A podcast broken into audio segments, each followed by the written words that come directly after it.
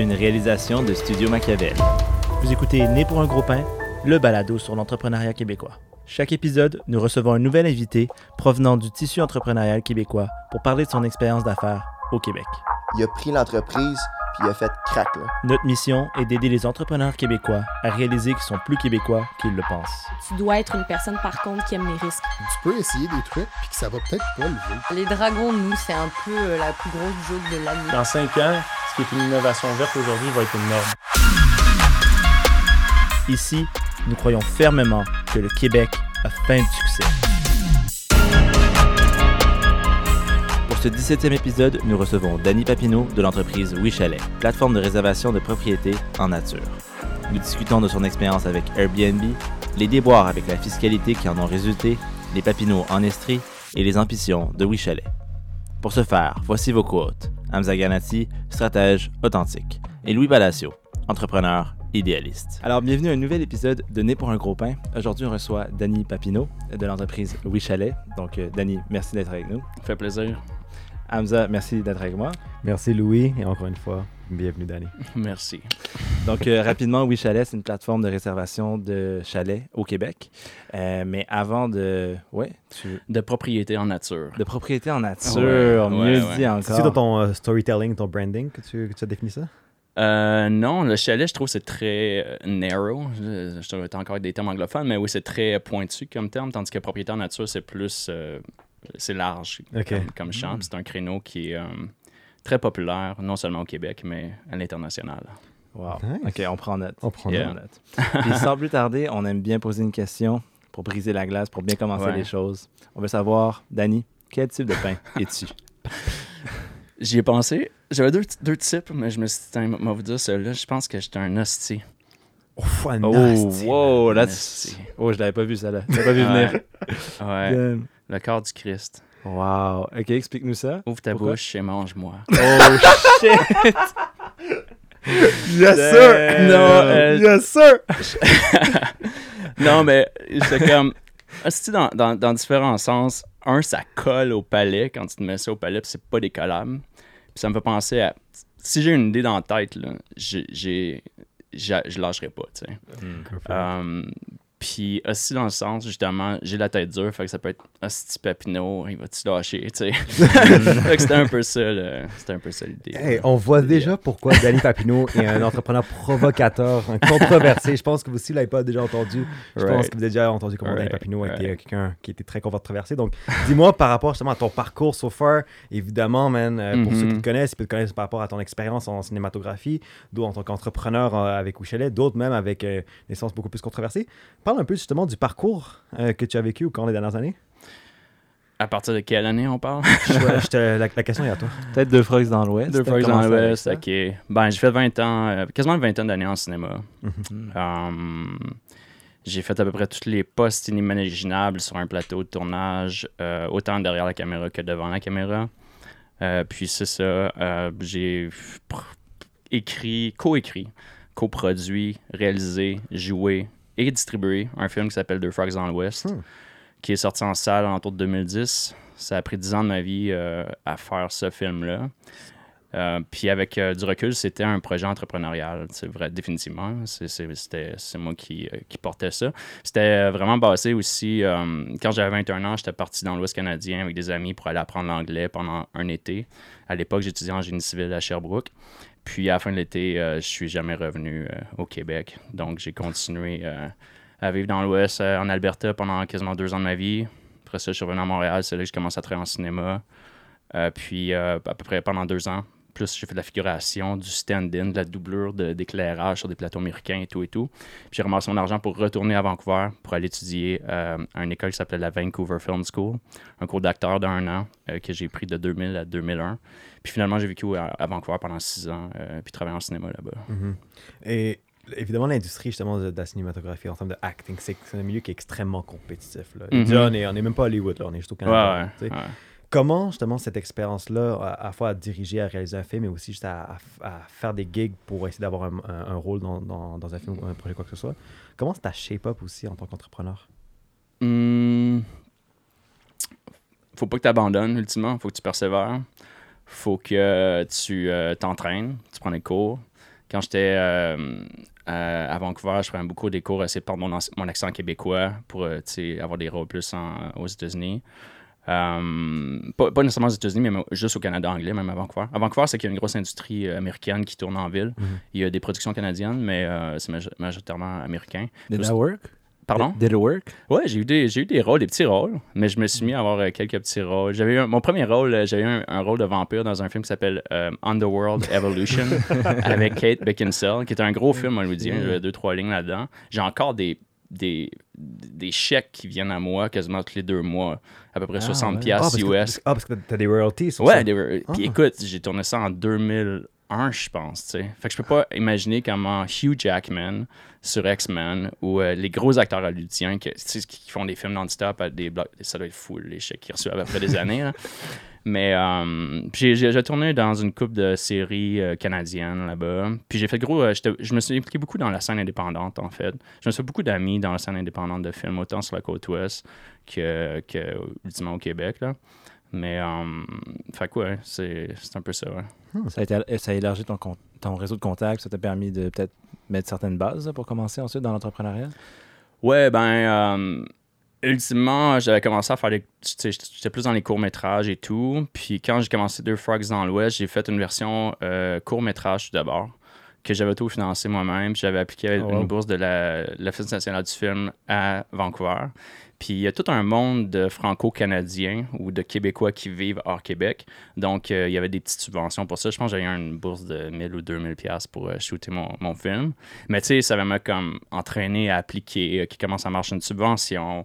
euh, puis là, il faut que tu livres la marchandise, tu as tes deadlines, etc. Puis j'ai utilisé ce film-là, le court-métrage de 20 minutes, pour ensuite à- écrire la version long-métrage qui a pris, ça a pris quasiment 5 ans à écrire la version. Puis écrire, c'est réécrire, tu finis plus de réécrire des versions. là.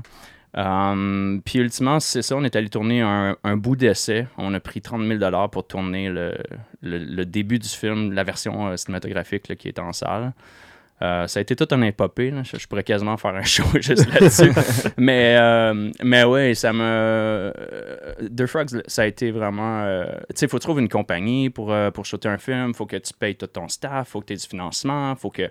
mais la grosse différence entre une startup, si je regarde Oui Chalet, puis si je, si je regarde un film, quand as un film, tu t'en vas en salle,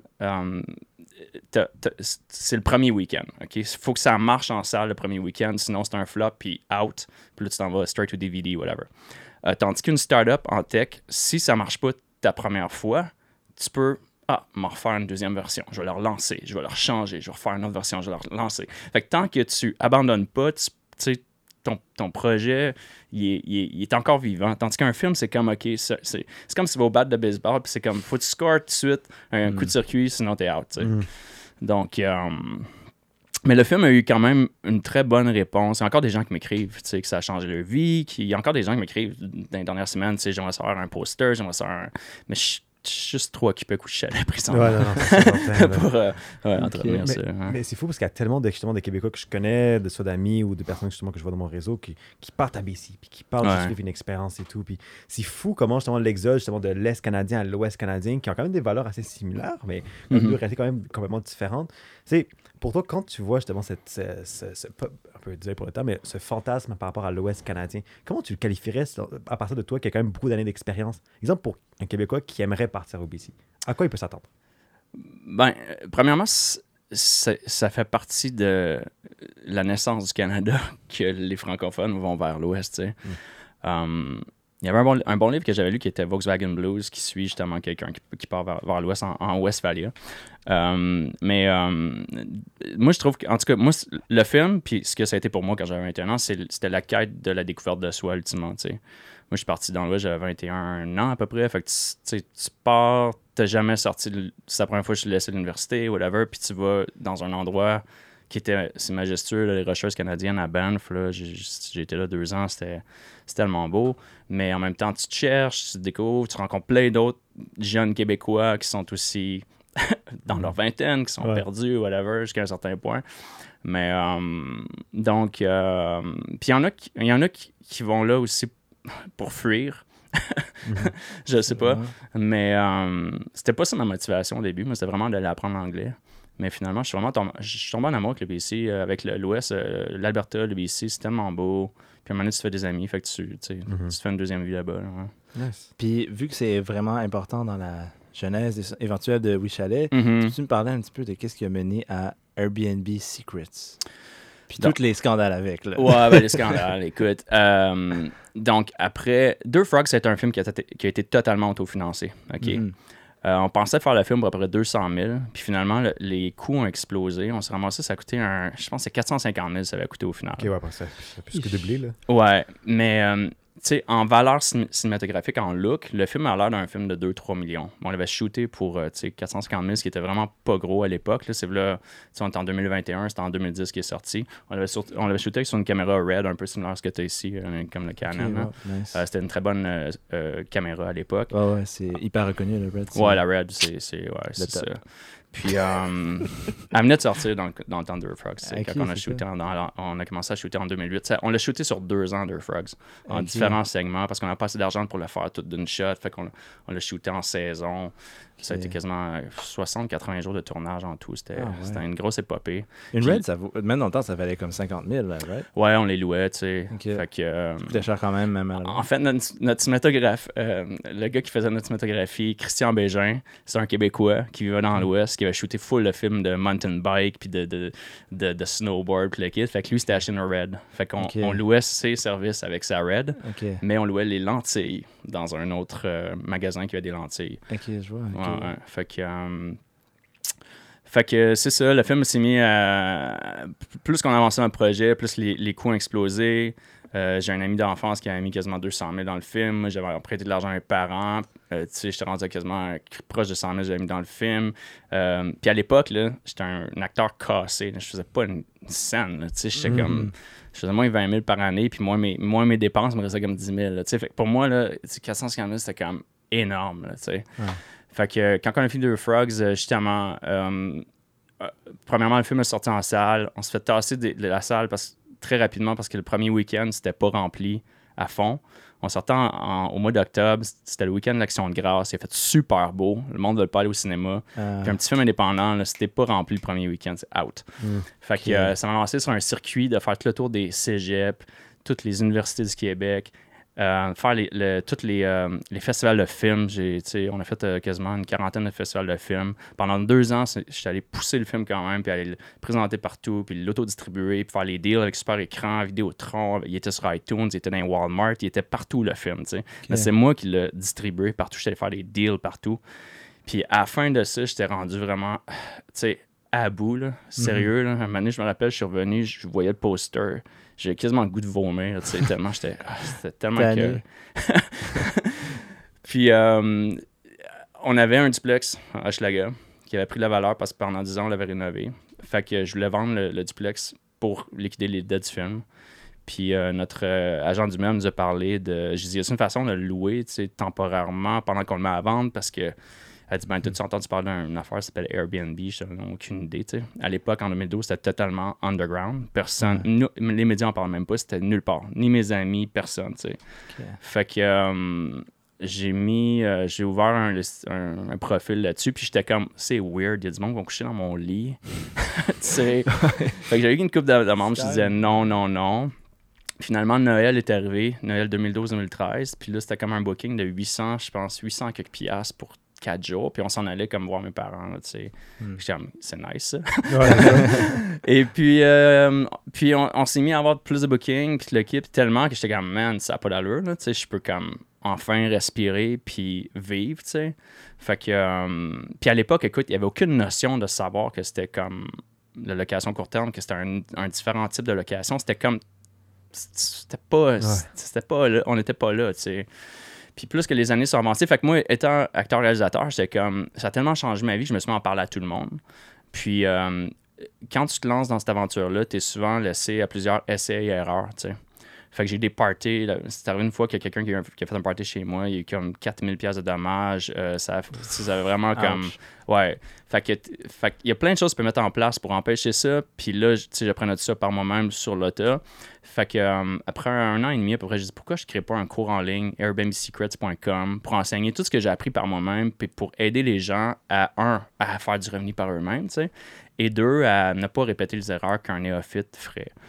Um, masterclass, finalement, que tu as fait. Ouais, c'était un cours, euh, c'était un cours en ligne, mais tu sais, puis j'avais jamais fait de cours en ligne, fait que j'ai, acheté des cours en ligne pour apprendre comment faire un cours en ligne, tu sais. Puis euh, il y a des cours en ligne à cette heure pour apprendre comment faire des podcasts, j'en ai vu. euh. Ah Euh, ouais, ouais. on, on les a pas fait. Non. Faites bien ça. Puis ça me prend un bon plus que six mois créer le cours, puis le kit, puis apprendre ça. Puis quand j'ai lancé Airbnb Secrets, euh, à l'époque, j'avais fait plus- que 200 000 sur Airbnb en tout, tu sais. Puis j'étais comme, euh, faut trouver une façon. Et ce qui- une chose que Deux Frogs m'a appris, c'est que le marketing, t'as beau faire le meilleur projet au monde, si tu sais pas comment en- la faire la mise en marché, puis faire le marketing, ton projet va aller nulle part, sais. Um, c'est comme, faut que je trouve un angle accrocheur, accrocheur pour que les médias puissent en parler. C'est comme, OK, je veux dire, j'ai fait plus que 200 000 sur Airbnb, c'est ce qui était vrai à l'époque. Puis euh, on va contacter tous les médias. Mais moi, à ce moment-là, Airbnb Secret, c'était un cours en anglais. Mon marché, c'était vraiment plus un marché international que je visais. Mais euh, écoute, ça a sorti dans le Journal de Montréal. Puis là, c'est devenu une grosse. C'était comme la grosse nouvelle virale. Puis même la nouvelle avait propagé que c'est rendu. euh, en Inde, c'était rendu en, en France, c'était partout. Là. Et, euh, et aussitôt, le, le surlendemain, genre, euh, tu sais, Revenu Québec euh, cognait à la porte, la ville, le, le touriste Québec, la ville de Ah, ça a pris deux jours, là, ça Ah, je te jure, tout, tout, tout m'est tombé dessus, là, tu sais. Puis je venais de vivre comme 10 ans d'enfer avec deux frogs. J'étais comme, enfin, ça va comme un peu mieux. puis là, bang, tu sais. Um, puis, um, puis faut, faut le dire, en 2015, toute la, ce qui est la taxation de l'ère Internet et des plateformes web, euh, on, était encore le début de tout ça. Là, tu. Uber collectait même pas de taxes en 2015. Pers- personne ne collectait des taxes. T'avais t'avais pas de QuickBooks pour faciliter sur Non, non, non, non. Ça fait six ans, là, mais euh, ça a bougé en six ans. là, tu. Donc, euh, moi, qui tombé quand ils m'ont tombé dessus, c'était pour euh, la taxation TPS, TVQ et taxes hôtelières. Fait qu'il disait que c'était l'utilisateur qui était responsable de ça sur Airbnb. C'était l'utilisateur qui était supposément responsable de les payer. Puis moi, avec mes recherches, quand je checkais, parce que pour, pour bâtir Airbnb Secret, j'avais fait beaucoup de recherches. J'étais beaucoup abonné à toutes les, les alertes depuis euh, une couple d'années. Je suivais beaucoup ce qui se passait à l'international. Puis dans d'autres villes comme à San Francisco, je sais que c'est Airbnb qui avait eu à payer 800 000 ou 1 million de taxes. C'était pas les utilisateurs, c'était la plateforme. Parce que c'est la plateforme qui facture les, les clients, puis c'est la, c'est la plateforme qui collecte les paiements. Donc, c'est une transaction qui appartient pas à l'utilisateur, elle appartient à la plateforme. Euh, puis au même moment, ils sont mis à. à- à- Uber, c'était un gros enjeu à l'entour de 2000 2015-2016. Et au Québec, ils ont décidé que c'était Uber qui était responsable de la taxation et des arriérages de taxes. De taxes. Il avait amené le gouvernement. Le gouvernement avait amené Uber en cours, euh, d'après mes recherches, là, il avait amené euh, Uber en cours pour un, un arriérage de taxes de 20 millions. Fait que, fait, fait que j'étais comme, OK, avec Uber, vous dites que c'est Uber qui, c'est- qui est responsable des taxes, mais avec Airbnb, vous dites que c'est l'utilisateur. Ça faisait pas de sens.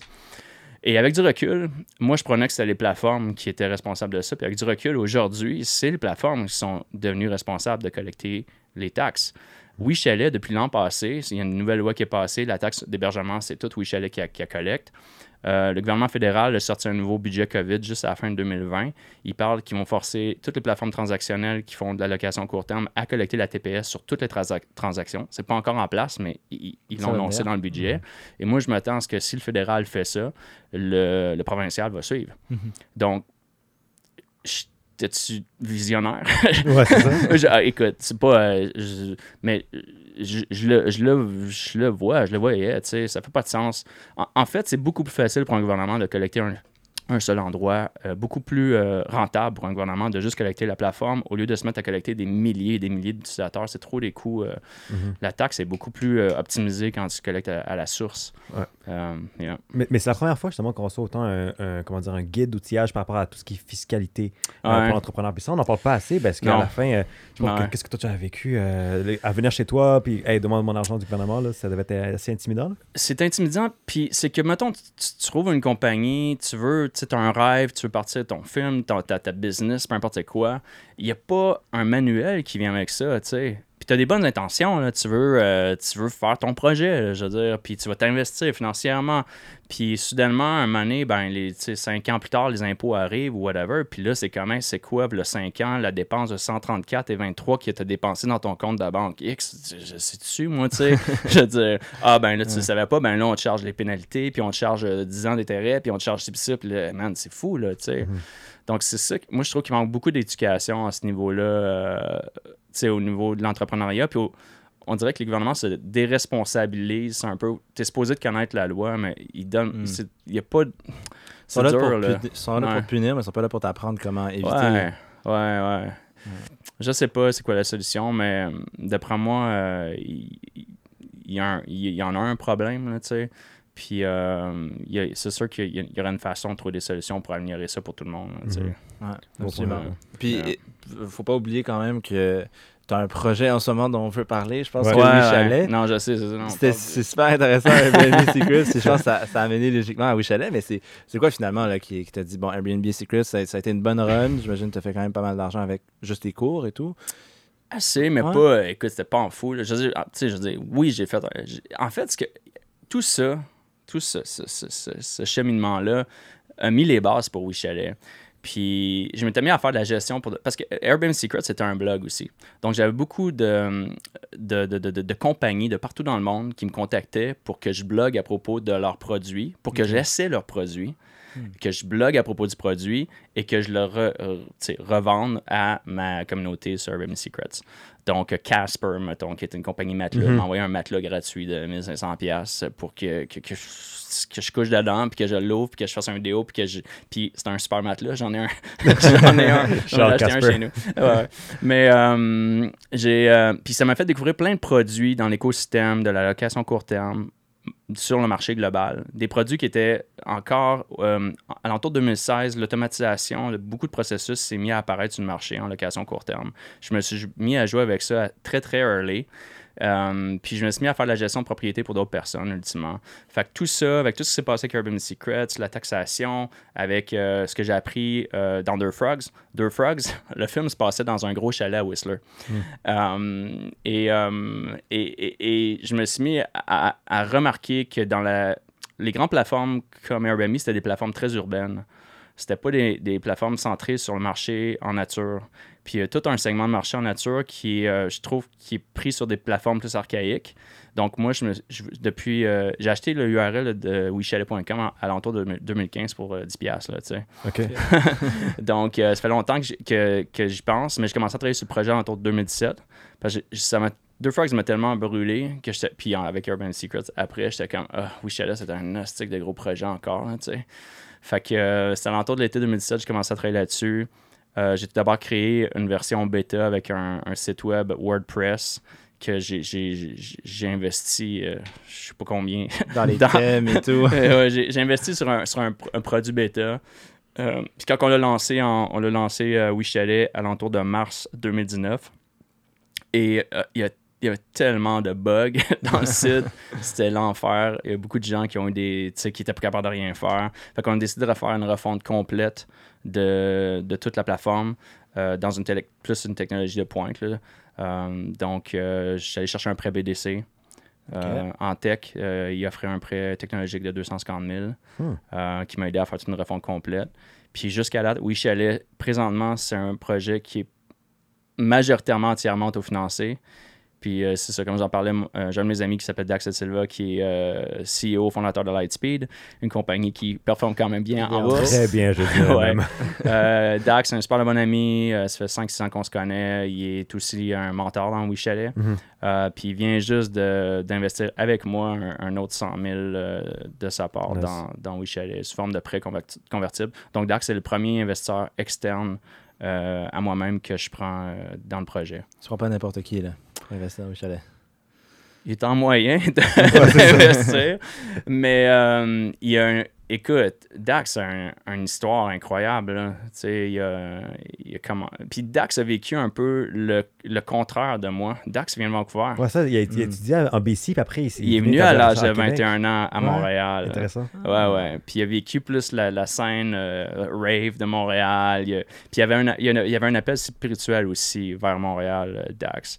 Ouais, Euh, est-ce que ça tombe du nightlife ou c'était. euh, euh, il il y avait un appel spirituel euh, par rapport à la communauté juive, entre autres. nice. Mais oui, le nightlife. Puis il y a alors Montréal. C'est Mhm. un Dax, il y a alors Montréal. Puis euh, c'est drôle parce que euh, on a eu un, un crossover de gens qu'on connaît. Des gens que j'ai connus sur la côte ouest qui sont rendus à Montréal, puis c'était des amis en commun. Fait que c'est- on, on s'est mis à se connaître à travers son, son projet Never Apart, Ouais. qui, est, euh, qui est sorti justement à peu près a 5 ans, 5-6 ans. Euh, Never Um, Apart, juste pour résumer, ouais. c'est une, plateforme média pour justement mettre de l'avant la communauté Pride, LGBTQ, etc. que Queer. justement- Ouais, Queer, queer, queer principalement, justement pour mettre ça de l'avant. Donc, euh, il est activement impliqué euh, dans ces communautés. Ouais, je l'ai pas mentionné, mais je suis gay. Parce qu'il faut dire qu'on est gay, ça a l'air. Parce que comme. je sais pas, non. Mais tu sais, ouais, c'est qu'on se connaît à travers la communauté gay indirectement, Mhm. Dax. euh, puis. euh, puis, euh, c'est ça, je veux dire. C'est drôle parce que j'étais allé y pitcher où je allé, je pense, en 2015-2016, sur une feuille blanche, là, tu sais. Fait qu'il y a, il a quand même vu. Puis, la première été que j'avais commencé à travailler sur, le- sur le projet, euh, on avait loué un, un, un chalet en Estrie, puis il était venu un week-end, tu sais. Fait que, il a vu le projet évoluer quand même, tu sais. Donc, euh, mais, euh, mais c'est ça, présentement, il, ag- il agit aussi comme mentor. On se fait des meetings avec les deux semaines. Où est-ce que tu es rendu? C'est quoi qui évolue? C'est quoi les bloquants? C'est quoi qui- qu'est-ce qui marche bien? Qu'est-ce qui marche moins bien? Donc, euh, donc euh, ouais, ça, ça l'aide, c'est sûr, d'avoir euh, Ouais, c'est du mentorat, c'est sûr que ça l'aide, là. Ouais, c'est quelqu'un qui est quand même Ouais. bien établi. Ouais. Euh, je rentrais dans la section maintenant, euh, l'argent du beurre, euh, parce qu'en fait, c'est un excellent point. Puis en fait, je veux même rebondir par rapport à ça. On ne parle pas assez, mais l'importance justement de la communauté gay dans, dans la scène des affaires. Sais, Mhm. Est-ce qu'il y a encore plein de tabous? Est-ce que ça- c'est, extrêmement difficile? Ou, ou justement les différents mouvements de Pride, exemple, les, les gros- les- les grands euh, les événements qui se passent, est-ce que ça facilite, ça facilite désolé, euh, justement l'inclusion de la communauté LGBTQ, queer, dans la scène des affaires ici à Montréal puis au Québec? Bonne question. Je peux pas dire. euh, De mémoire, Dax, c'est un des rares CEO qui, qui, qui dit. Qui, ouvertement. disait ouvertement qu'il est gay, tu sais. Ouais, c'est admirable ça. Puis euh, Tim Cook, je pense, c'est un des rares à Silicon Valley pour Apple. Donc, il n'y a pas euh, y a pas une infinité de, de CEO gay ou lesbiennes ou euh, queer. Il y a tellement de lettres dans LGBT à cette heure. Ouais, ouais. Je pense les suivre. Mais en tout cas, LGBTQ+. plus, et- etc. Voilà. Mais euh, c'est vrai qu'il n'y a pas tant de. Il y a pas tant d'exemples ou de, de success story, tu sais. Mais. euh, Est-ce que tu dirais que ça t'a ralenti ou toi, t'es t'es allé de l'avant, c'est pas quelque chose qui t'a- qui t'arrête? Non, moi, sérieux, je peux pas dire que ma vie est. Défini par ça? Non, euh, un n'est pas défini par ça, mais je peux pas dire que ça m'a empêché de faire quoi que ce soit dans la vie. Quoique, et- à- à- quand j'avais 20 ans, que je suis allé dans l'Ouest, ça a fait partie de ça dans, dans mon cheminement, ultimement mon coming out, tu sais. Ah. Ouais, puis, mais puis mon coming out, je l'ai fait quand je suis revenu à Montréal euh, après ça. Mais je peux pas dire que j'ai eu tant d'expérience avec d'autres gars euh, dans l'Ouest, mais ça, ça, c'est vraiment. Ça a fait partie de ça. tu sais. ouais. Puis c'est sûr que d'avoir un, un cheminement de coming out, ça. Je sais pas, tu sais. T'es- ailleurs que si, mettons, j'étais straight, puis OK, c'est clair que j'aime les filles à 20 ans, puis là, j'étais déjà en train de partir ma carrière pour faire je sais pas quoi. J'ai des amis qui ont fait ça. Moi, ça me lançait dans une autre direction, tu sais. Qui fait partie de la recherche de soi? Euh, mais. euh, Tu as eu une meilleure compréhension de toi-même tôt, quand même. meilleure compréhension, ça prend des années à, à s- à accepter. Puis on s'entend, on s'en rend pas compte aujourd'hui, mais euh, écoute, la première fois que j'étais allé sur Internet, c'est en 1996 à l'Université de Sherbrooke. L'Internet a vraiment aidé le mouvement gay indirectement à, à s'épanouir, sans qu'on s'en rende compte. Fait que moi, quand j'avais 21 ans, j'ai à peu près ça, tu sais, 196. Euh, fait que, moi, à l'époque, je connaissais personne qui était gay, là Ouais. dans ma famille, là, même le mot existait comme pas, là, tu sais. Mm. Fait que euh, c'est- tellement... Puis maintenant, t'as juste, seul au, mo- puis maintenant, monde. t'as là. juste comme Grinder, Tu sais, euh, euh, mais ouais, puis où tu vas s'en aller à Montréal, puis euh, tu, tu vois quelqu'un habillé en arc-en-ciel, ben t'as- out Cabaret Mado pour tous les, tous les Ouais. quartiers gays. Mais, euh, Ouais, c'est fou comment que les choses ont changé dans, dans, les dans- les dernières années, mais il y a une histoire de- avant ça aussi, tu sais. Fait que, je sais pas, Stonewall et tout, et il y a tout un mouvement. là, As-tu tu sais. genre eu comme un, un, un mentor, exemple, dans la communauté gay, exemple, qui t'a vraiment inspiré, euh, soit, soit dans les affaires ou juste en tant que personne pour te guider? Hum, j'ai pas en film j'ai pas eu de mentor directement euh, une personne claire J'ai- j'ai- j'ai- je me suis fait quand même des amis gays dans Mhm. dans l'écosystème de en film qui sont rendus soit il y en a qui sont à New York il y en a qui sont à Los Angeles il y en a qui sont à Toronto Hum, j'ai des amis qui sont en Europe donc euh, c'est sûr que je me suis fait des amis dans la communauté parce qu'on était gays on s'est ensemble Ouais. fait que euh, mais euh, c'est du bon du bon monde. Ouais, c'est ça. Ouais, mais mais ouais. c'est- intéressant parce que, exemple, tu sais, quand on remet encore euh, de l'avant toute, toute la période un peu de controverse que tu as vécue, ouais une controverse, c'est rien comparé à cacher ton identité pendant genre presque 20 ans, man. C'est comme quand t'as vu ça, c'est comme, tu sais, je, je devine en tant que, en tant que personne, à ta résilience, je pense que ça, en fait, c'est un avantage concurrentiel envers tout autre entrepreneur parce que tu, tu, tu sais qui tu es, tu you embrace yourself, désolé pour l'anglicisme, mais en même temps, genre comme tout, tout objectif ou des personnes qui te connaissent pas, qui veulent te juger, t'as vécu ça toute ta vie, tu t'en fous un peu aussi, là. Ouais, mais c'est pas aussi ce que j'apprends à voir, c'est la, la perception des médias. Comment un média peut te positionner ou te, positionner d'un certain angle. C'est-tu spécifique au Québec? Non, c'est partout. Un ouais. média peut vraiment construire une, une histoire puis diriger une audience vers un- une certaine façon de penser. Fait que tout dépendant comment que le média est pour ou contre l'histoire, il y a tout, il y a toute une il y a toute une manipulation mé- médiatique Mhm. qui est là. Puis avec, sais, avec, moi j'ai l'impression que, Urban Secret, c'était comme, oh, le gars qui fait de l'argent qui va pas payer ses taxes, ce qui était vraiment pas ça. Moi, mon point, c'était comme, hey, t'as une compagnie qui fait des milliards, OK, qui vient exploiter l'industrie du tourisme au Québec, qui prend son 15 de commission, l'envoie dans des paradis fiscaux en Irlande, ne paie aucune taxe, aucune TPS, aucune TVQ, rien, fait des milliards, OK, et tu sautes sur le petit qui, euh, qui, qui essaie de survivre, puis de pas se mettre sur le BS, tu sais. C'est quoi la. What's the Par, deal? par- ça? par- par rapport à ça, je recommande à tout le monde, il y a un, énorme- un excellent reportage de, de l'équipe de Radio-Canada par rapport à KPMG qui a été fait, justement, à toute l'évasion tis- fiscale qui a été ouais. fait, justement en Irlande, comme tu l'as mentionné, aussi plein de régions en Europe, en Suisse notamment. Donc, bref, juste une petite euh, recommandation pour tout le monde. Ouais, et à cause de ça, je me suis mis à lire beaucoup de livres de- sur la, la taxation, sur la fiscalité. Je me suis mis à. j'ai parlé à des avocats là, qui étaient comme à 500$ piastres à l'heure centre-ville. C'était comme incroyable, là, qui voulaient m'aider et tout et tout. Puis tout le monde disait c'est vraiment dur à, à débattre ce cas-là, tu sais. Euh, mais ça m'a ça m'a fait découvrir tout cet univers-là que je connaissais pas, tu sais. J'ai un plus, comme je dis, du milieu du cinéma. Mais. Euh, ouais, ouais. Tout ça pour nous ramener. Je, je nous ramène aussi un Ah, petit peu au Québec. Euh, si je nous ramène un petit peu comme tes origines, tout ça, le rang Papineau, là, tu sais, tu nous Ah en as ouais. parlé dans l'épisode, ouais, ouais, pas ouais. dans l'épisode, mais excuse-moi, préalablement à, à cet épisode. Ouais. Puis comment, euh, comment ça, ça shape genre une partie de ton identité à être comme parce que le Grand Papineau c'est une rue c'est une rue ou une, section de en Estrie qui est comme pas mal bâtie par les Papineaux ta famille parle-nous un petit peu de ça peut-être Il y, a- y a beaucoup de papineaux dans, en Estrie, euh, dans la région de Bromont. Ma famille vient de là. Puis derrière la montagne de Bromont, entre le lac Brome puis Bromont, il y a un rang qui s'appelle le rang Papineau.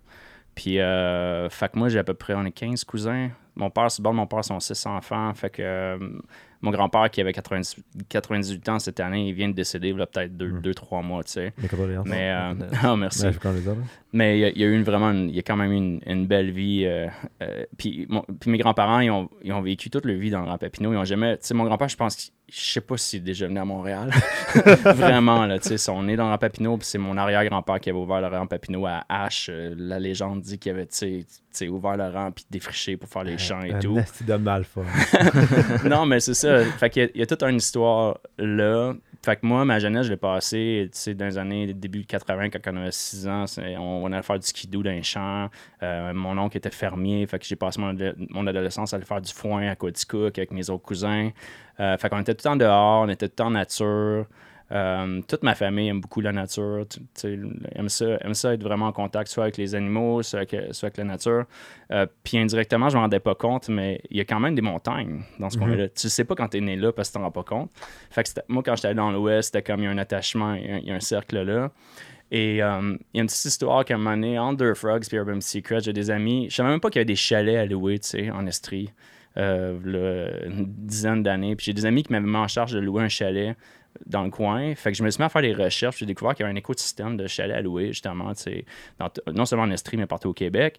Puis euh, j'avais trouvé un chalet à louer à Mansonville pour une semaine, 800$ piastres pour 8 personnes. J'étais comme 100$ piastres chaque? On est là une semaine. ça ne coûte rien. Puis je me mets à calculer comment que le propriétaire a fait. Je suis comme, Ah, il fait 800 pour une semaine. Ça, fait 3200 par mois. Un beau petit chalet en bois rond. J'étais comme, my God, man, c'est c'est nice. Ouais. Fait que c'est c'est dans le coin de, de tout ça, de Urban Secrets, que je me suis mis après ça à analyser le marché. J'ai commencé à faire la location court terme. Je, me- je me suis mis à analyser le marché euh, des propriétés en vente, genre sur Centris du Proprio, euh, les packs, puis le marché locatif euh, sur les autres plateformes comme Chalet Louis, Chalet au Québec. Pendant un an, j'ai fait une recherche pour essayer de voir tout ça. Puis à un moment donné, j'ai vu une, une propriété passer à Austin, à Projet Magog, puis on a acheté notre, propre- notre première, euh, premier Ouais. chalet euh, là-bas là, en 2000, fin 2012, 2013. Ouais. Nice, nice. Mais euh, si on fait même un volet historique justement de l'histoire des chalets, puis ça, je, je suis quand Ouais. même curieux d'avoir ton interprétation, mais pour ceux qui ne savent pas, les chalets, ça, il y a- ça je- tout ce que je dis, ça se base d'un mini-épisode qui a été fait à Salut Bonjour, que je vous recommande fortement à l'écouter. Euh, C'est que la montée des chalets a- s'est passée au courant du 20e siècle. Et si vous ne le savez pas, il y a environ 150 000 chalets ici au Québec pour l'instant. Et les deux, les deux régions principales, c'est en Saguenay et à la Naudière. Vous allez dormir moins con aujourd'hui. Merde, dis-moi merci.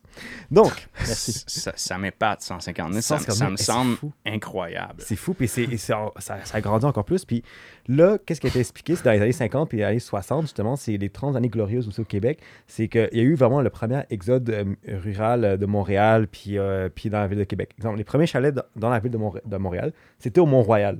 Et c'est aussi dans l'est de Montréal. C'est quand même assez fascinant parce que quand on pense au plateau Mont-Royal, on est comme. ben, on s'imagine le bougie spot, mais il y a une époque où c'était plein de terre. non, hey, il y avait un terrain de golf justement pour les, euh, pour les bourgeois justement de la ville de Montréal. Puis là maintenant, on est rendu où justement il y a un énorme sentiment d'appartenance dans les chalets.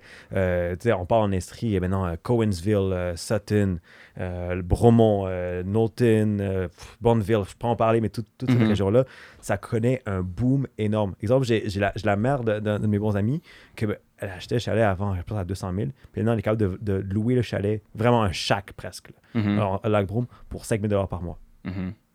ça a explosé. Donc, comment tu vois, euh, vraiment, oui, la montée de la valeur justement des chalets de- dans, dans les streams, aussi des chalets au Québec en général, mais surtout Mhm.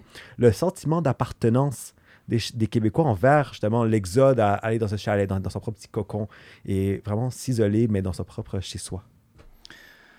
Écoute, si on parle des Québécois de souche, les Papineaux, c'est pas mal ça. Tu sais, Ils ont toujours aimé être en nature, le temps des sucres, les saisons et tout. Fait que c'est sûr qu'il y a un attachement là. Fait que tu parles du Saguenay et tout ça, c'est quand même très Québécois de souche dans, dans la région. Mais euh, moi, je pense présentement que le.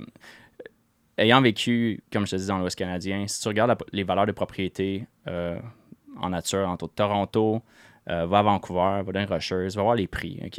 Mhm. Tu vas trouver que, que le Québec, là, même si présentement ça a triplé depuis un, un- deux mois, ou je sais pas, là, tu vas dire, mon Dieu, c'est encore un deal au Québec. Donc, d'après moi, il y a encore beaucoup de place pour le Québec pour rattraper euh, le délai de marché qu'on a, qu'on a en, en, comparaison avec le, le reste du Canada. Puis, c'est la même chose aux États-Unis. Dans le coin de Boston ou tu s'en vas, euh, je sais pas, dans le coin de New York. Euh, c'est très dispendieux, les propriétés là-bas.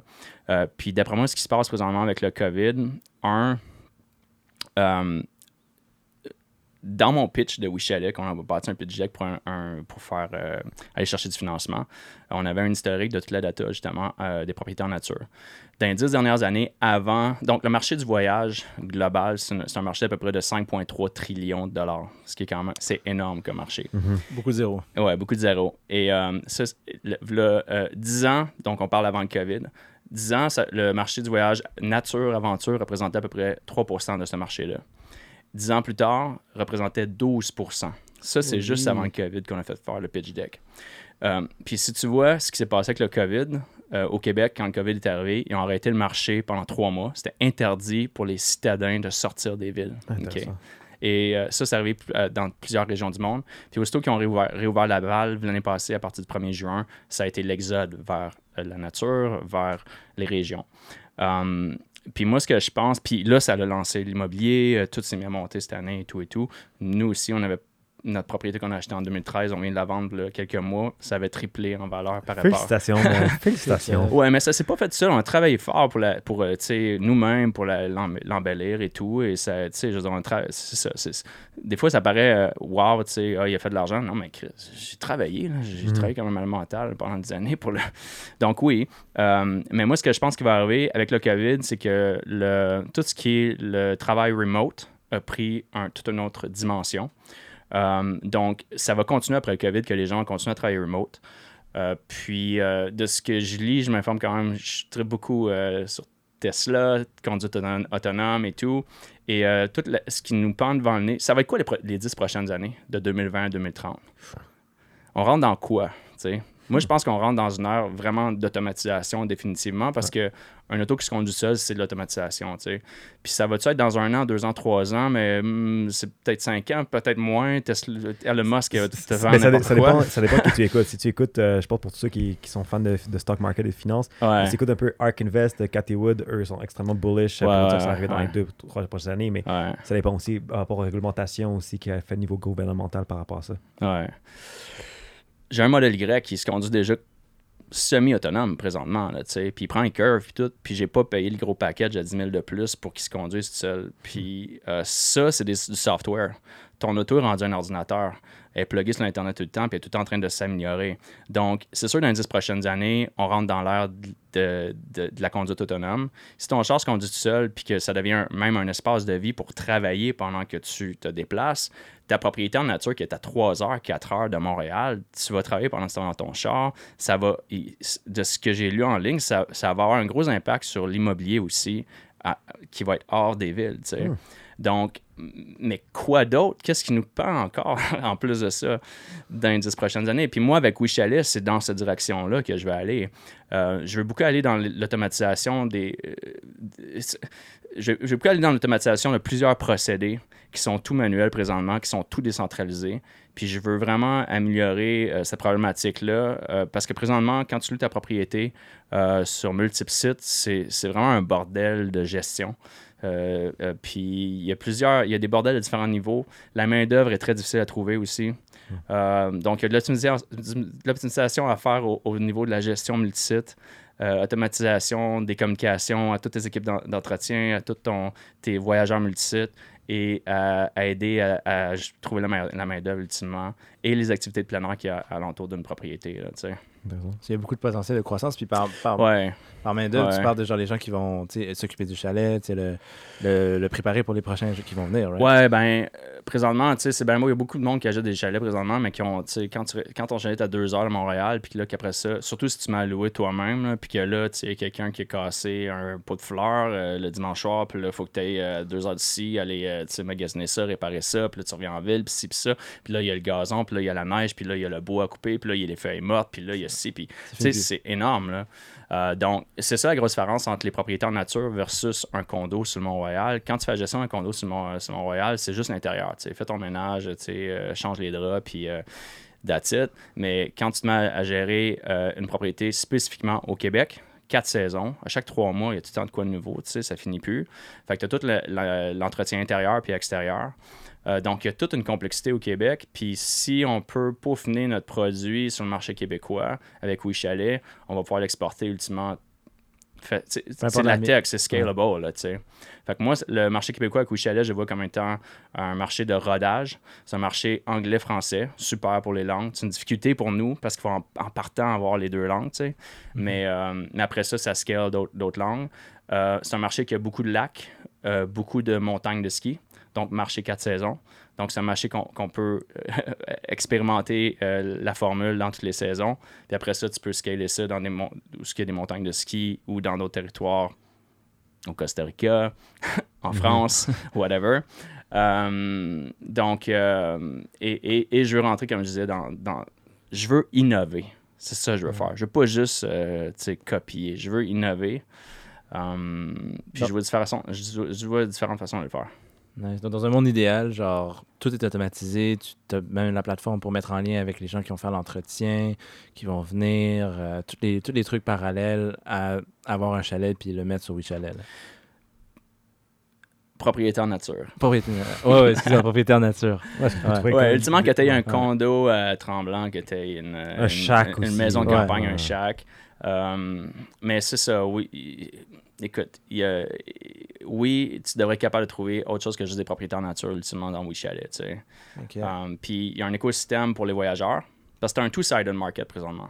Tu as, le côté euh, qui est. euh, c'est ça la complexité de créer, de créer un two-sided market, c'est l'offre et la demande. Tu n'as pas juste un client, il faut que tu te crées deux clients. Puis la formule de WeChalet dépend, euh, ça part tout des autres, des propriétaires de, de propriétés en nature. Si on n'a pas de propriétaire en nature, on ne peut pas trouver de voyageurs. Il faut que les propriétaires nature, il faut que les propriétaires soient euh, responsive, il faut qu'ils répondent aux demandes, il faut qu'ils soient, euh, faut que le- le- les annonces répondent à ce qu'on voit en ligne, il faut que les prix soient à jour. Puis là, la part des, des, propriétés en des propriétaires présentement sont plus sur plusieurs sites. Donc, il faut que le calendrier soit synchronisé aussi. Parce que sinon, tu m'envoies des bookings pour des dates qui ne sont pas dispo. Ouais.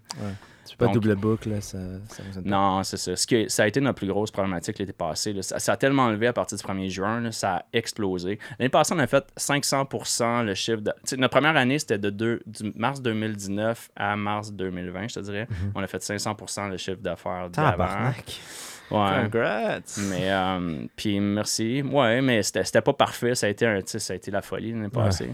Mais cette année, on s'attend à faire un autre euh, 500 Nice. avec. euh, Mais, mais pa- ouais. parlons de cette année, puis je, en fait, je passerai justement à la prochaine section qui est justement du pain sur la planche. ouais, ouais. Euh, là, on parle justement de- du futur, on parle de We Chalet, qu'est-ce qui s'en vient, etc. Mhm. Mais là, le balado va sortir en mi-juin.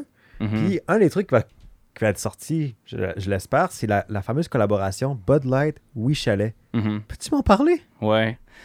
ouais, ben fin, 2010, euh, fin 2020, ben, c'est Labatt qui a Bud Light. Labatt a plusieurs bières au Québec. Bud Light est brassé au Québec. Euh, ils nous ont approché pour faire un partenariat qui, au tout début, on parlait de mettre Wichel en valeur sur 100 000 caisses de bière Bud Light, ce que je trouvais énorme. Euh, puis finalement, Ils ont dit non, c'est pas assez, on va en mettre plus. le deal a évolué. Euh, on va être mis en valeur sur 850 000 caisses de bière Bud Light. Euh, toutes les cases de bière vont être brandées Oui Chalet. 25% de la superficie va avoir une bannière sur la. C'est un, con- c'est un concours qu'on lance, fait que c'est un, un concours Oui Chalet Bud Light. Euh, avec les logos Chalet sur la caisse. Puis on, chaque caisse va avoir un coupon rabais de 25$ dans Oui Chalet. Donc c'est 850 000 cas de rabais de 25 qui vont circuler sur le marché. Puis on fait tirer 10 grands prix de 3000 pour que les grands gagnants puissent booker ce qu'ils veulent dans Oui Chalet, peu importe c'est où au Québec. ouais. Puis il va y avoir plusieurs, euh, des centaines de prix intermédiaires là, que euh, Bud Light, Labatt vont, vont donner aussi. J'imagine juste euh, Parc Jarry, le canal de la Chine, tout le monde qui, qui vient le vendredi, le vendredi avec leur caisse de 24 après, comme ça, tu sais quoi. On prend We Chalet puis on s'en va dans l'ouest. Ben, on s'en va dans l'ouest ou on s'en va dans dans, dans un chac, un chalet pour la fin de semaine, mais n'importe quoi. Ben, L'idée, c'est qu'en fait, ta, case de bière te coûte rien si tu fais un booking tu sais. Puis le booking minimum, euh, c'est de faire un booking d'au moins 250 ce qui écoute, le booking moyen sur WeChalet présentement est un peu plus que 1000 Mhm. Donc, euh, pour de demander de faire un booking de 250 à 250 nous autres, on, on break even, on fait pas une scène. Le gamble avec WeChalet, c'est que moi, sachant la data, on a quand même euh, de la data maintenant, on a plus que euh, quasiment un an et demi de, de, de booking. Fait qu'on peut voir que le booking a, moyen a plus que, que 1000 Fait que mon gamble, c'est que, OK, on va, sur un booking de 1000 WeChalet fait à peu près 15% de commission. Ok. 15 de commission. Dans notre frais, euh, ce qui est, le- un des coûts qui est plus cher pour WeChalet présentement, c'est PayPal, qui nous charge 3% de commission pour faire. Mais 3% c'est 3% sur notre 15 Fait que PayPal représente 20, 20 de nos, euh, de nos euh, pertes de, de revenus présentement, quasiment. Euh, donc, il nous reste à peu près 12% Donc, sur un booking de 1000 il reste à peu près 120 à, à WeChalet. Donc, si on, si on donne un 25 pour faire un booking, ça veut dire qu'il nous en reste 95 100 à peu près, à la place de 125. Tu comprends? OK. Puis Ouais. ça, c'est, ça, ces pourcentages-là, d'ailleurs, c'est, je pense ça de même, mais c'est, Ouais. comparable à l'industrie et tout. C'est compétitif avec les. C'est dur à savoir. Ben, je peux pas savoir moi, les chiffres de- de- des autres plateformes parce a pas juste Airbnb, il y a VRBO, il y a Booking.com, il y a Expedia, il y en a, il y a TripAdvisor, il y en a, il y en a différentes, il y a d- différents types. Comme je te dis, tout dépendant c'est quoi le marché. Parce que même là, on s'est mis à segmenter notre. C'est très récent. là. On est en train de faire un gros plan d'expansion de WeChalet. Euh, je suis un peu chanceux. Le COVID a fait en sorte que euh, Airbnb a un bureau à Montréal, Luxury Retreats, ils ont fait une acquisition là. Ils ont laissé aller euh, 200, 250 personnes l'an passé. Euh, il avait fait un, un site web en ligne avec tout les- le talent qu'il laissait aller, puis avec toutes le- leurs expertises. J'ai passé un week-end à regarder tout le talent. Oh, wow. J'ai spoté les 20 personnes qui fitaient plus avec Wichalet. Je les ai toutes passées en entrevue. Et là, j'ai engagé des, pers- de- des personnes de ce clan-là. Et, euh, et on est en train de faire un plan d'expansion euh, sur euh, les propriétés en, en propriété en nature avec des gens super expérimentés. Euh, et euh, ce qu'on peut voir, c'est qu'avec les différentes régions du Québec, on a des régions auxquelles où on est très fort présentement et on va aller continuer à renforcer nos- notre force dans ces régions-là en, en sachant quel type de listing dans ces régions-là book bien. Et c'est quoi le, le- le nombre de nuitées dans cette région-là qui est populaire? Donc, si c'est 4 nuitées et plus, ben, si un listing demande un minimum de 7 nuits, 4, nuitées et moins, ben, si quelqu'un demande, demande 7 nuits comme minimum, ben, c'est pas un listing qui fit. T'sais. Fait qu'il y a, il y a full optimisation qu'on est en train de mettre en place. Ça, là, ça kick in comme la semaine prochaine. Mais c'est un travail de 6 mois qui est en train de, t'sais, de, de kicker in. Là. Qui n'aurait Euh. pas fonctionné sur WordPress. Là. Non, en fait, la, la campagne Bud Light, c'est- c'est- je suis vraiment chanceux parce que c'est eux, autres qui- c'est eux autres qui sont venus à nous. Le but de, de, de la batte Motodis, c'est quoi? C'est que leur compétiteur, c'est Coors Light. Donc, euh, ils veulent qu'un consommateur arrive à l'épicerie, puis qui, souvent, le, le choix de la bière va se faire à l'épicerie, euh, vraiment sur la tablette, puis ils veulent que le consommateur dise Je vais prendre la caisse de Bud Light lieu de Coors Light. Donc, eux autres, un, ils vont faire des gros. Écoute, c'est fou la campagne qu'ils font, c'est énorme. là. Je veux dire, toutes les grosses épiceries du Québec vont avoir des, des stands, tu sais, Wichelet Bud Light dans le milieu des épiceries, des, des tapis dans, dans les, les frigidaires. Ok, il y a vraiment Euh, ce gros volet expérientiel. là, Ah non, ça. mais ils, ils vont ils C'est le plus gros deal qu'ils ont jamais fait avec un partenaire du genre, tu sais. Shit. Les plus grosses campagnes qu'il avait faites au Québec, c'est à peu près 100 000. euh, fait qu'ils misent beaucoup sur cette campagne-là. Puis cette campagne-là, ultimement, on peut la répliquer dans d'autres euh, provinces euh, parce que la BAT est positionnée dans tout le Canada anglais. Nice. Il y a- Ah, Puis pourquoi ils ont choisi vous, jeune startup euh, dynamique euh, La BAT, c'est- c'est- moi, je les trouve quand même très innovants. Euh, le gars de, de marketing, il, il est jeune, puis écoute, man, il a, il a une très bonne... euh, Tu peux, tu peux faire un shout-out, toi, tu peux en profiter. Non, non, mais il le gars, c'est- lui qui a eu l'idée. Il voulait faire un concours pour euh, faire tirer un genre de chalet à Tremblant, mais eux autres, leur communauté est partout au Québec. Fait qu'ils ils trouvaient comme. On va pas forcer quelqu'un qui gagnerait en Gaspésie de venir à Tremblant. Fait que qu'est-ce qu'on peut. On peut trouver une compagnie, puis il aime s'associer avec des, des plus jeunes compagnies québécoises. Il voulait supporter une, une entreprise locale. Euh, puis, euh, tu sais, il nous a spoté l'an passé. Fait que c'est même qui est venu à nous, tu sais. Fait que, euh, ouais, c'est intéressant.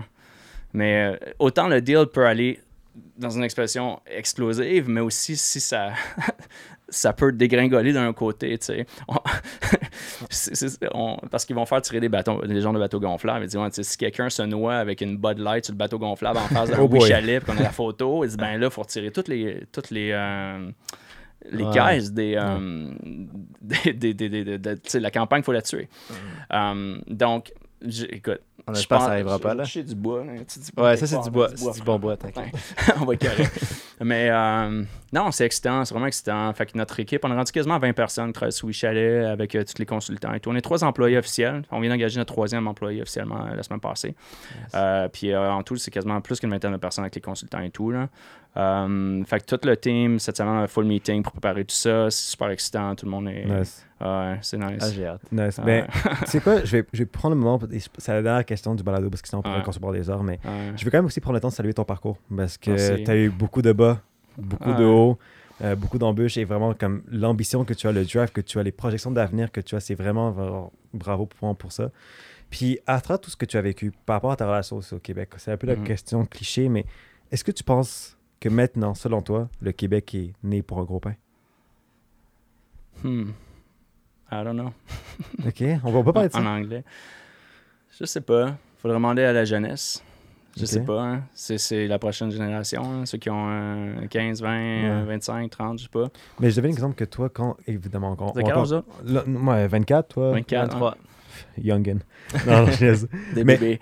Mais exemple, pour toi, tu sais, t'as as vraiment vu le nez pour un petit pain, genre, fois mille en stéroïdes. là. Quand t'as justement le backlash avec Airbnb, etc.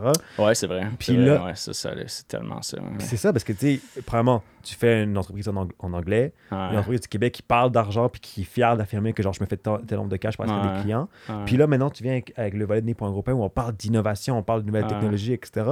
Tu- tu- ton parcours est un peu vraiment le reflet un peu de justement la grosse transition qui est en train de se faire un peu en ce moment indirectement. Mhm. Donc, C'est aussi, aussi pour, pour- pour la relève entrepreneuriale, notamment. C'est quoi un peu aussi les conseils que tu verrais pour que le Québec soit encore plus né pour un gros pain? Oui, Chalet, je me suis fait gros à Chalet au début parce que c'est WE Chalet aussi. Même au- euh, pour enregistrer le nom de commerce, là, euh, tu sais, euh, la- l'Office de la langue ne voulait pas reconnaître Chalet. Il fallait, pour les compagnies, il fallait que j'appelle ça Chalet Nature Inc. Ou, en, enfin, en fait, en français, c'est Nature Chalet Inc. Ouais, il en faut que tu anglais, mettes le truc en français avant. Puis technologie, Chalet. Euh, donc, euh, puis il y a beaucoup de monde qui me demandait ben, pourquoi c'est WE. Mais WE, pour moi, moi, je, je veux bâtir une marque de commerce spécialisée dans le, tout l'écosystème nature global. Euh, puis c'est pas on appelait ça mon chalet à louer euh, dans le rampapineau.com que je vais créer un brand comme ça, tu sais. Je veux dire. Donc, euh, moi, c'était. Mais en anglais, oui, chalet, ça passe super bien. Euh, Quelqu'un qui a un beau chalet en, tu sais, dans Aspen, au Colorado, à My Chalet. Ça fait, ça, ça fait très bougie. Là. Ouais, ça fait. Puis, tu sais, j'ai travaillé avec des équipes en Inde. Euh, du monde euh, qui nous j'ai une amie qui a son chum était mexicain, puis c'est We Chalet. ça fait que ça passe aussi, tu sais, euh, dans, les, dans différentes langues. Et WeChat, c'était, c'est une des plus grosses compagnies au monde. On est à deux lettres de WeChat, là, tu sais. Um, puis moi, l'inspiration, il y avait WeWork avant que ça prenne le, Le bar. le bar. Mais tu sais, il y a tout un. Il y a quand même un gros brand, c'est WeTransfer, WeChalet, WeChat, anyways. Um, fait que moi, c'était ça ma vision. Puis, c'est- si tu regardes, c'est vrai, mon film, c'est Deux Frogs dans l'Ouest, qui est en aussi anglais-français. J'ai j'ai vraiment un lien. en- si tu regardes ma vie, là, il y a un lien à la nature dans toute ma vie. Euh, il, y a un, il y a un lien anglais-français dans tout ce que j'ai fait. Euh, il y a un lien au voyage, euh, découverte de soi, le voyage à, à travers la connexion à la nature. Ce qui était deux, deux frogs aussi. Puis pour le petit pain, si on revient à cette question-là, ben, je sais pas, tu sais. Moi, je pense qu'avec l'Internet de nos jours, euh, un, si tu parles juste anglais, si tu parles juste français, tu fais tout juste en français. tu on en parlait tantôt avec le podcast ici. Mhm. Tu deviens très niché seulement au Québec, seulement potentiellement, si tu peux aller vers la France et tout. Euh, mais euh, côté entreprise, euh, c'est ça. Ultimement, c'est Piecemeal qui était là. hein. Ouais.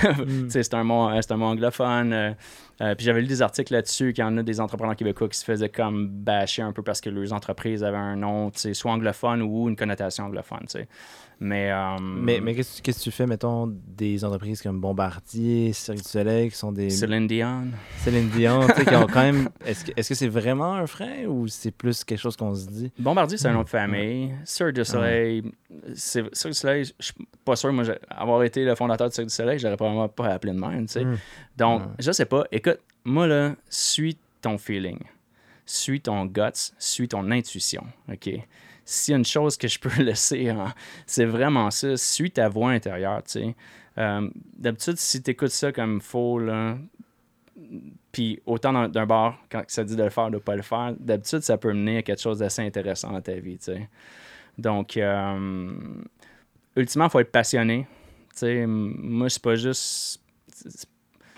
Le côté argent, oui, je veux faire de l'argent avec Wichalet un jour, je vais pas me mettre en faillite encore puis tomber dans... là, J'ai vraiment pas le goût de vivre ça. ah, c'est que j'ai pas le goût de On vivre ça tape du bois. ouais, mais, euh, mais faut, je suis passionné de ce que je veux faire avec l'innovation, là, ça. Donc, si tu es passionné de ce que tu veux faire en tant que jeune entrepreneur, puis que ta vision, euh, le Québec, c'est un super bon marché pour partir un produit ultimement, mais euh, c'est bon, je pense, si tu veux vraiment en vivre, tout dépend de ce qu'est le produit. Euh, Il y a des entreprises que tu peux juste vivre au Québec puis au Canada anglais, puis avoir une entreprise. C'est pas pour tout le monde de faire une entreprise globale, tu sais, c'est ça prend euh, ça prend du guts puis ça prend de l'énergie là, tu sais fait que ça dépend c'est quoi euh, qu'est-ce que tu veux faire là, tu sais c'est quoi c'est quoi le pain que tu veux avoir? Si tu veux un petit pain puis t'es content avec mange-le ton petit pain man Hmm. puis si tu veux ton gros pain go for it t'es capable si, tu- sais je veux dire euh, fait que ça dépend de ton appétit pour le pain Eh, Il n'y a, pas meilleure phrase pour faire ce podcast, là. Je pense, je pense sur that's it. Bravo. Ben, regarde, euh, Danny, un énorme merci pour cette Merci belle conversation. C'était wow, incroyable. Euh, J'espère que vous avez bien aimé l'auditoire par rapport à cette discussion. Donc là, c'est un peu ton moment de gloire. On revient dans tes young days euh, d'acteur. Tu vois la caméra devant toi. C'est ton 30 secondes de gloire. Où on peut suivre Danny Papineau? Où on peut suivre Wichalet? Ah, Go oui, for it. Chalet. Oui, Chalet, en fait, euh, si vous allez wichalet.com, c'est le site web, on a plus de. En date d'aujourd'hui, on est rendu à 730 propriétés en nature. Si vous êtes un autre qui avait des propriétés en nature, euh, c'est gratuit de lister sur WeChalet. Vous pouvez synchroniser vos propriétés avec d'autres sites euh, sur lesquels vous êtes affichés.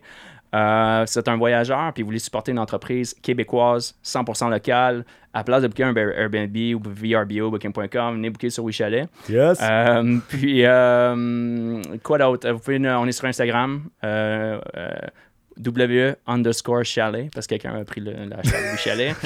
puis, euh, ben, tu sais, j'ai mes réseaux sociaux perso, tu sais, Danny Papineau, puis euh, Ah ouais. moi, je suis Instagram aussi, je pose des stories ce temps-ci. Oh, c'est un influenceur depuis ça ou? Ah non, écoute, j'ai besoin, il faut que j'en fasse un peu quasiment. Ouais. C'est pas mon.